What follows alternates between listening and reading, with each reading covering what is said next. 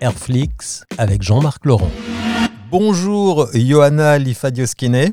Bonjour Jean-Marc.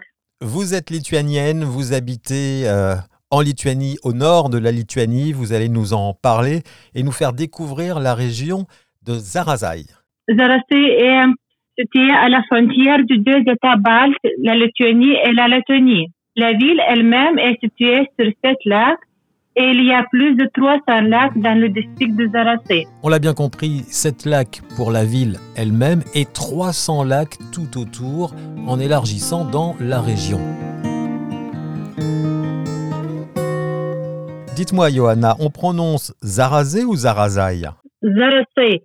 Est-il vrai que l'on dit que Zarazé est la Suisse lituanienne? C'est parce que il y a beaucoup de lacs et, il fait très la, nature est très belle ici. Parlez-moi un petit peu de cette situation géographique euh, politique euh, de Zarazé.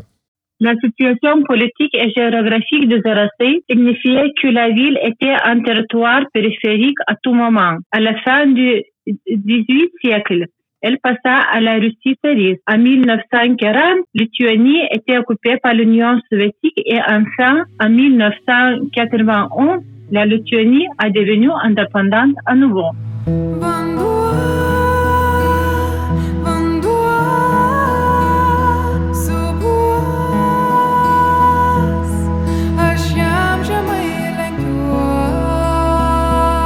Et maintenant, Zarasé est l'une des régions touristiques les plus dynamiques de Lituanie. Continuez à nous, nous raconter parce que je crois qu'il y a eu évidemment cette expédition de Napoléon en Russie et que vous avez quelque chose à nous dire par rapport à cette expédition. En 1812, lors de, l'expédition de Napoléon, le deuxième corps du maréchal de l'armée française, Nicolas Charles Houdin, traversa la ville de Zarasé et un affrontement lieu entre les armées françaises et russes. La marche française a laissé des traces dans la région du Zarasé. Il toujours existe des tombes que l'on appelle tombes françaises. D'accord, donc ce peut être un point important pour un touriste d'aller voir ce qui reste de ces traces d'expédition. Oui. À demain 19h20 pour la suite et la fin de cette visite de Zarazé au nord-est de la Lituanie, la région des Grands Lacs.